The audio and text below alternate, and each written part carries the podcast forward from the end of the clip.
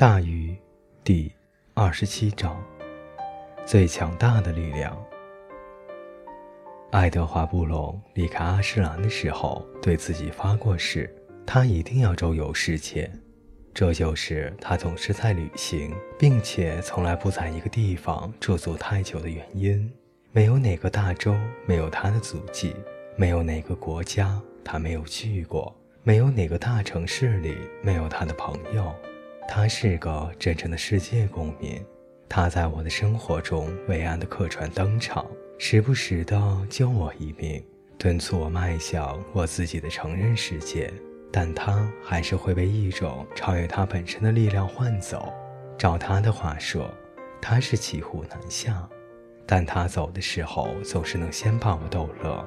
他希望这样记住我，也希望我这样记住他。他所有强大的力量中，这可能是最不寻常的。任何时候，弹指之间，他就能让我捧腹。有个男人，我们叫他罗杰，他必须离开小镇出差，于是只能把他的猫留给邻居照顾。这个男人深爱他的猫，胜于一切，以至于离开的当天晚上，他就给邻居打电话，询问猫咪宝贝的健康和情绪状况。他问他的邻居：“我可爱的小宝贝猫咪怎么样了？请告诉我吧，邻居。”邻居说：“哎呀，呃，很抱歉，告诉您一个不幸的消息，啊，罗杰，呃，您的猫死了，呃，它被一辆车碾死了，呃，当场死亡。啊，对不起。”罗杰傻了，不仅是因为他的猫离世的消息，难道这些还不够？还因为他得知这个消息的方式，于是他说：“你不应该这么告诉别人如此可怕的消息。这样的事情发生时，你应该慢慢的告诉当事人。你要想办法，呃，先稳住他的情绪。呃，你要让他们有个心理准备。呃，比如说，我今晚给你打电话的时候，你应该说，呃，猫还在屋顶上，它不肯下来。呃，它看上去病得很厉害。”然后下次我打电话来的时候，你就说，猫从屋顶上掉下来了，现在它正在兽医院接受特护。然后下次我再打电话来，你再告诉我，呃，你的声音有那么点颤抖，它死了，呃，明白吗？哦，明白了。邻居说，啊，对不起。于是三天后，罗杰又给他的邻居打电话，因为他的邻居还在看着他的房子。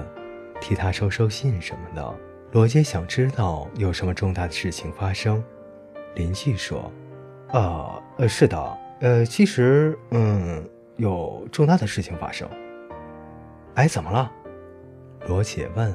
“哦，那个，邻居说，呃，是您的父亲。”“什么？我的父亲？”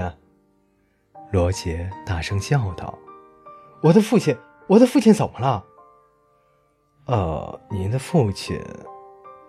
邻居说，在屋顶上。我的父亲在屋顶上，有时候我就希望这样记住他。他穿的挺阔的，深色的西装和锃亮打滑的皮鞋。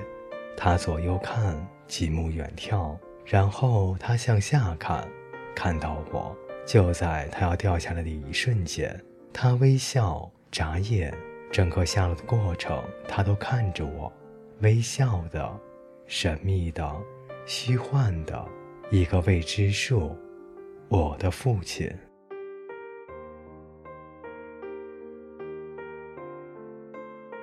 各位听众朋友，本节故事就为您播讲到这里，感谢您的陪伴，我们下节再见。